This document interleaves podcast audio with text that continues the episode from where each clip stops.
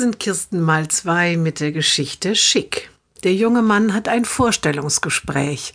Auf der Seite des Unternehmens sind der Chef, der Abteilungsleiter und eine Dame vom Personalwesen dabei.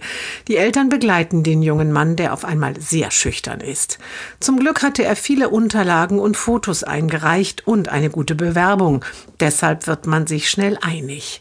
Auch wenn der junge Mann kaum einen Satz sagt. Aufgeregt ist er, das merken alle. Erst als das Gespräch zu Ende ist, entspannt er sich. Auf dem Flur geht er auf die Dame aus der Personalabteilung zu. Er verabschiedet sich von ihr und sagt, Sie sind wirklich sehr schick. Der Chef und der Abteilungsleiter lächeln. Denn es stimmt, die Personalerin ist eine hübsche Frau.